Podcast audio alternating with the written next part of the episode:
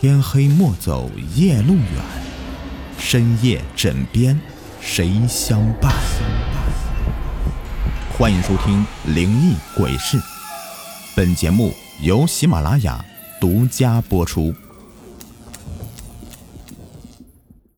Hello，你们好，我是雨田。咱们今天的故事的名字叫做《最后的破解》。正值午夜，寝室里一片寂静。苗小红对着蓝悠悠的屏幕，瞪着一双呆滞的眼睛，等待着一个人上线。果然，校园 BBS 里出现了一则帖子，帖子整个色调都是黑的，标题上还有一支蜡烛，上面写着。唯一破解大师精灵校园勇鬼附身鬼事缠身，均可来报名。哎，对，就是这个。苗小红急忙点击进去，以最快的速度报了名。很快的，五个名额就都满了。苗小红长长的舒了一口气。自从发生那件事之后啊，她就再也没有安生过。现在终于可以放心了。听说这个大师三年才出现一次。只有五个学生可以有幸的报名到大师面前讲述自己遇到的鬼事。大师首肯之后，就会从中选出一个人为之破解。苗小红相信，自己所经历的事情一定会入大师的眼的。三天之后的午夜，苗小红溜出宿舍，来到了指定地点。这是一栋破旧的房子，长久没有人居住了。此时里面点了几支蜡烛，发出阴森森的白光。苗小红走进去，加上她，屋子里面一共有四个女生。大师坐在他们的对面。出乎意料，大师是一位老者，脸色惨白，眼睛发蓝，笑容却是非常安详。他说。你们一个一个的说出自己的故事，我会选择一个最为严峻的，帮他化解。我先说，我的故事才离奇呢，只要我说完，你们都不用讲了。一个叫菲菲的女孩跳起来，在众人的白眼中抢先讲了起来。她的开场白是这样的：“我现在想起来，真是后悔啊。”这一切都要从校西门外的那个十字路口说起。历来十字路口呢，都邪性的很。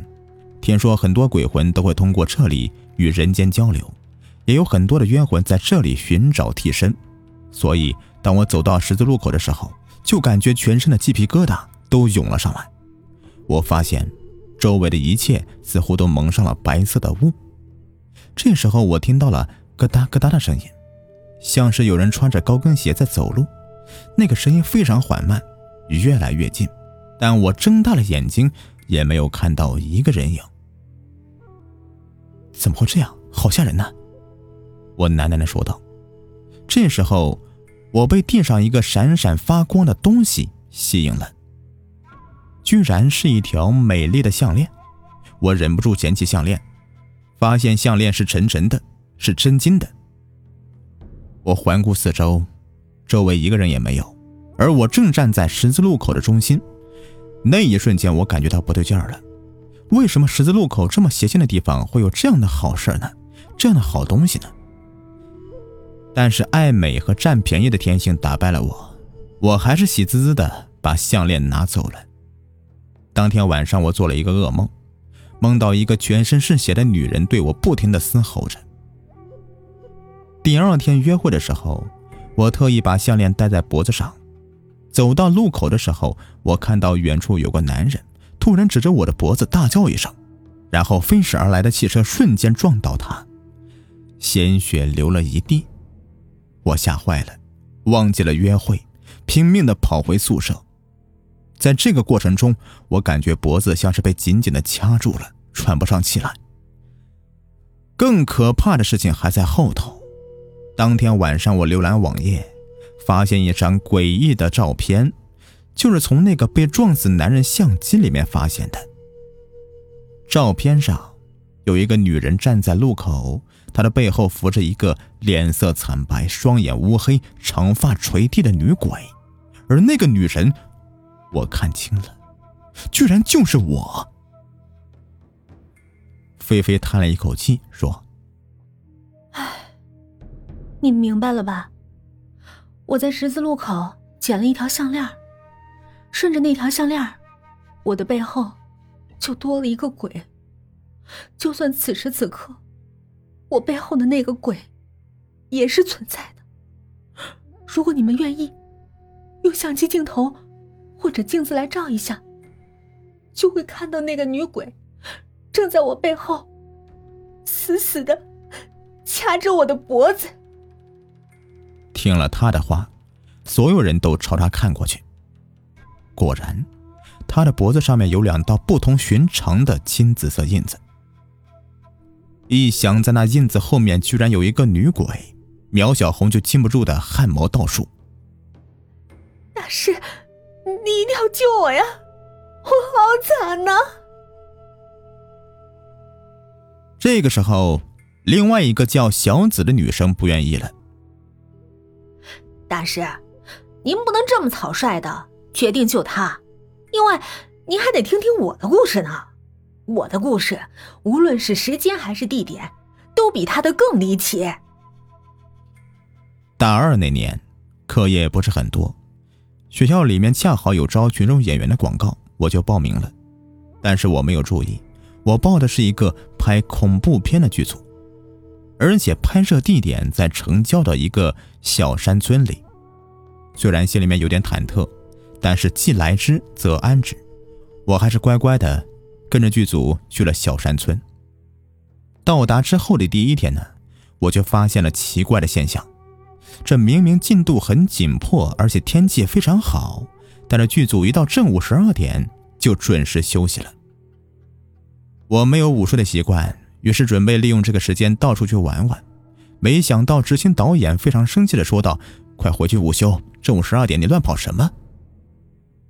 正午十二点为什么不能乱跑呢？更何况这里的天气如此明媚，特别适合外出啊！”第二天，剧组还是如此，到了十二点就让大家去休息，整个剧组都变得静悄悄的。我忍不住了。准备偷偷的去玩一会儿，我悄悄的走出帐篷，走到离大家比较远的地方。这个时候，我看到一个非常漂亮的年轻姑娘，她看到我，亲切的招手让我过去。你也是剧组的吗？我问道。是啊，还是这个时候好，我只有这个时候可以出来玩。他对我一笑，很美。我们俩热切的聊起天来，越聊越投机，甚至说好了要拜为姐妹，一起在演艺圈发展。过了一会儿，到了剧组开工的时候了，我们两个一起跑回去。导演见到我之后大怒：“不让你乱跑，你一个人跑了，出事怎么办呢？”又不是一个人，明明两个人嘛。我小声的喃喃着：“什么两个人？就你一个人好不好？”大家都很听话的。导演气得都站起来了，指着我吼道：“我愣住了，因为那个小姐妹明明就在我的身后，为什么导演看不到呢？”我再次回头看向那个小姐妹，就发现她的脸色变了，从红润变得青紫，然后皮肤迅速的苍老起来，最后两颗眼珠子都要从坍塌的眼眶里面滚出来了。她的嘴唇变得是皱如橘皮，咧开嘴一笑，一口浓黑的血顺着下巴就流了下来。他说道：“真不好意思，我变成了这样。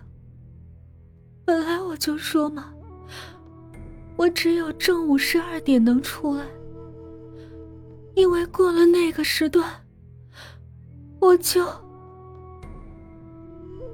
我终于明白导演不让正午出去的原因了，也是在这个时候才知道，所谓的阳极盛则阴，其实正午十二点和午夜十二点是一样的，也是一天当中阴气最盛的时候。你们以为事情就这样结束了吗？根本没有。后来我在剧组的每一天，那个女鬼都跟着我。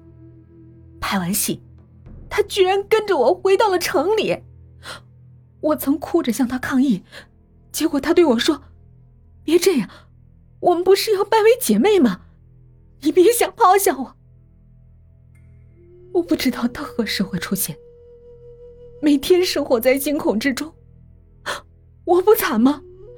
我我不应该被解救吗？你惨，我我才惨呢。坐在角落里面叫梦梦的女生开口了，她一身黑，就像参加葬礼时穿的一样。她指着自己的衣服说：“你们以为我喜欢穿这样吗？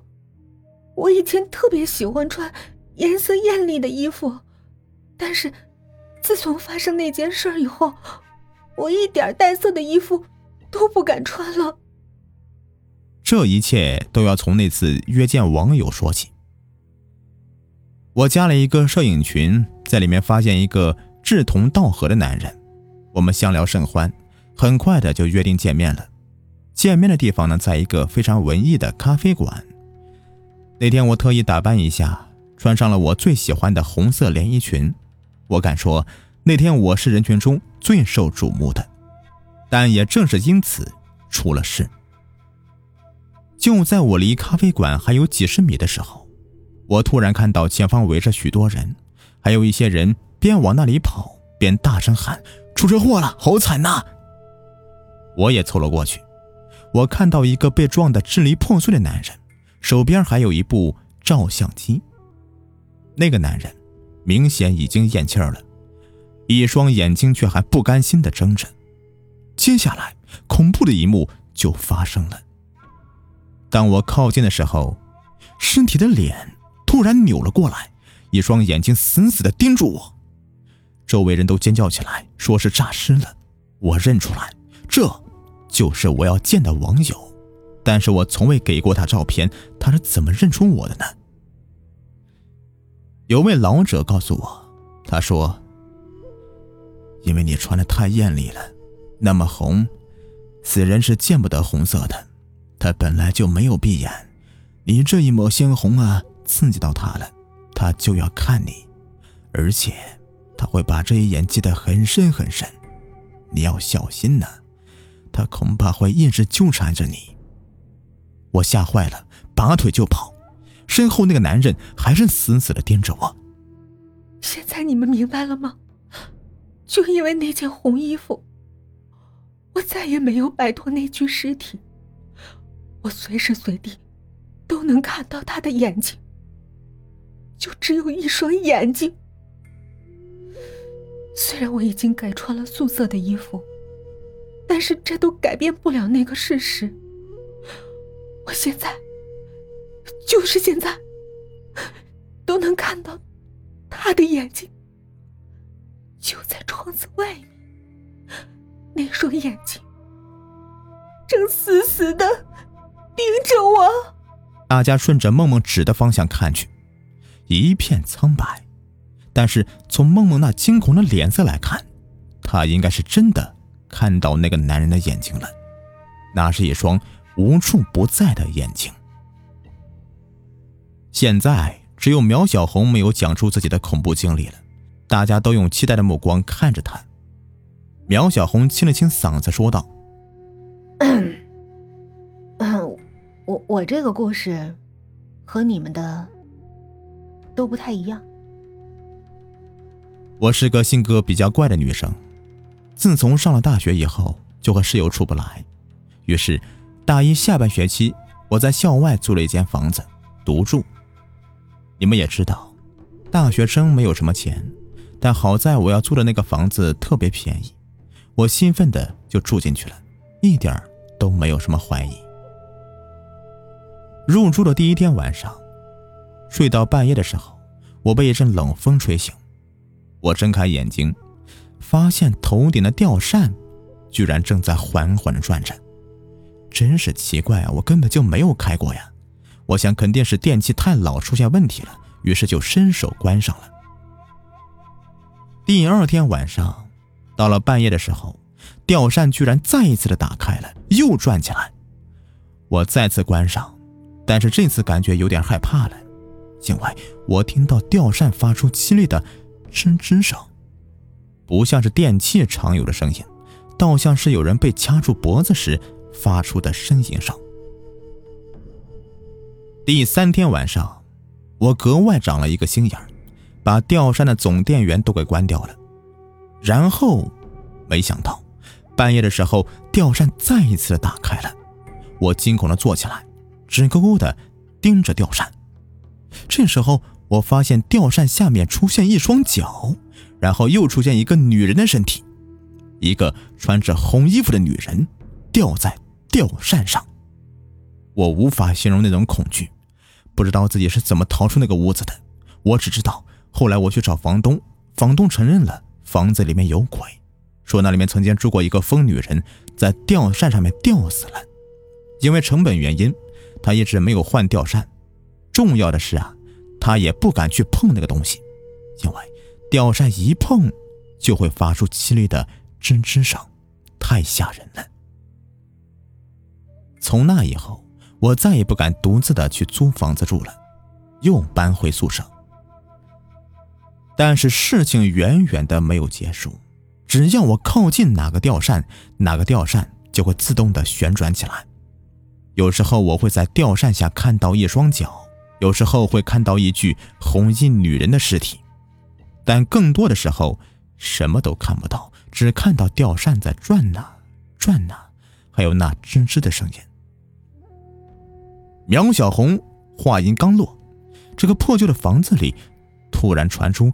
吱吱的声音，大家顺着声音看去，那里有个吊扇，居然真的转了起来。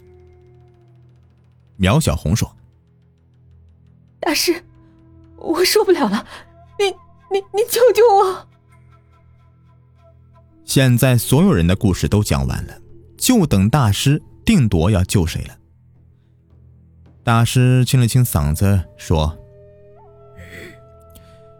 你们都很可怜，但我的规则是只能选一个来破解。我要怎么选择呢？不如这样吧，我给你们讲一个故事，听完故事之后，你们自己做出决定。这个故事呢，也要从一个剧组说起来。有一个女演员，人很漂亮，也想出名，她接了一个恐怖片。拍摄地点呢在小山村里。到那儿之后，她才发现那根本就不是正经剧组，也没有导演想拍片，而是投资人看中她的美貌了，想要潜规则她。女孩非常害怕，在荒山野地里面也没有人救她，她只能拼命的跑，拼命的跑。跑到一处山崖的时候，她看着不高，准备跳下去，却没有想到脖子上面的项链。居然缠在树上，你们能想象得到吧？他的身体已经跳下去了，脖子却挂在了树上。项链是那个投资人买给他的，纯金的，非常结实。他就这样的活活的给吊死了。一个美丽的姑娘就这样成了冤魂，而导演和投资人却逍遥法外。女演员的鬼魂只有每天正午时分才能出来，一直在寻找报仇机会。但是到这里来的剧组拍戏都非常精明，正午都在午休，没有人出来。直到有一天，他遇到一个跑出来的群众演员，这是他最好的机会。他和这个群众演员聊天，然后成功的跑了出来。大师讲到这里，小紫猛地站起来，脸色惨白。大师示意他坐下来，并继续。讲了起来。女演员的鬼魂跟着来到城市里，她的怨念极深，全都汇集到了那条勒死他的项链上。于是，在正午时分，他把项链丢在了十字路口，等爱占便宜的人把它捡回去。果然，有人捡了那个项链，并将它戴上了，怨念也由此上升了。听到这里，菲菲的脸色也变得非常不好看。在这之后的某一天，一个摄影师正站在街角取景，突然从镜头里面看到戴着怨念的项链的女人。那个女人背后飘着一个女鬼，把摄影师给吓坏了。他丢掉相机，拔腿就跑，但是慌不择路，被车子撞死了。摄影师相机里的照片被人传到网上，也被那个戴着项链的女生看到了，而发现了鬼的存在。那个摄影师当天是来见女网友的，女网友穿着漂亮的红色衣服，给怨念极深的摄影师留下了深刻印象。从那以后，女网友被鬼魂纠缠，总是能看到摄影师的眼睛，无论是从窗口、镜子还是水边。她实在受不了这样的折磨，于是在一个黑暗的夜晚，吊死在了出租屋的吊扇上。梦梦垂下头，遮掩住了自己没有双脚的裙子。而那个吊死过人的出租屋里，又住进了另外一个女孩，每天晚上。她都能看到吊扇自动转起，转啊转啊。所有人的目光都落到了苗小红的身上。苗小红惊呆了，环顾四周，突然明白了一切。原来，他们每个人的遭遇都有着千丝万缕的联系。大师说：“现在，我想你们都懂了，在你们当中，有的还是人。”有的已经是忍受不了痛苦而自杀成了鬼了。但无论如何，你们都是互为因果的，彼此不要再折磨和伤害了。过去的一切都放下吧。活着的好好活着，死去的就安心去投胎吧。在座的四个女生都垂下头了。大师说。这就是我的唯一破解。其实并不是只救一个人，而是只有一个故事来解救你们唯一的故事。砰砰砰！就在这个时候，敲门声居然响了起来。谁会在这个时候敲门呢？大师微微一笑说：“ 你们想想呢。”报名的是五个人，只来了你们四个，不是少一个吗？现在敲门的，肯定就是第五个人了。门开了，从外面急匆匆的走进来一个男人。男人穿着高档西装，但是脸上的神色非常憔悴。他看到大师之后，猛地扑上来，一把拉住大师的手：“大师，我是个投资人。”我曾经想要潜规则一个女演员，哎，说句心里话，在我们这行业里面，真的不算什么事儿。但是那个女人刚烈极了，居然在逃跑的时候被一条项链给勒死了。从此以后，我总是能够梦见她，还有许多我不认识的大学生模样的人，我每天晚上都睡不着。大师，你救救我！大师笑着说：“你知道。”我这里是唯一破解，我知道，我知道，你是不是只救一个人？那没有问题，我有钱，您救我最合算了，我有的是钱。投资人从怀里面掏出一张支票，刷刷的写了起来。大师把脸转向苗小红等四个女生，说：“如果刚才我的破解并不能让你们完全放下，那么现在，罪魁祸首。”就在这里，你们还等什么？啊的一声，房间里面响起一阵女生的尖叫。投资人抬起头，看到四个凶神恶煞般的女生疯了似的扑向了自己。为什么？他吼道。大师微微一笑：“嘿嘿嘿，这是最后的破解。”在上期故事里呢，有看到朋友拿我和一些讲故事的前辈们做比较。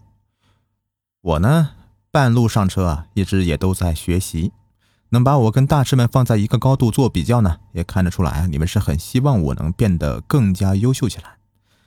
我会更加努力的去学习大师的优点的，更加完善自己。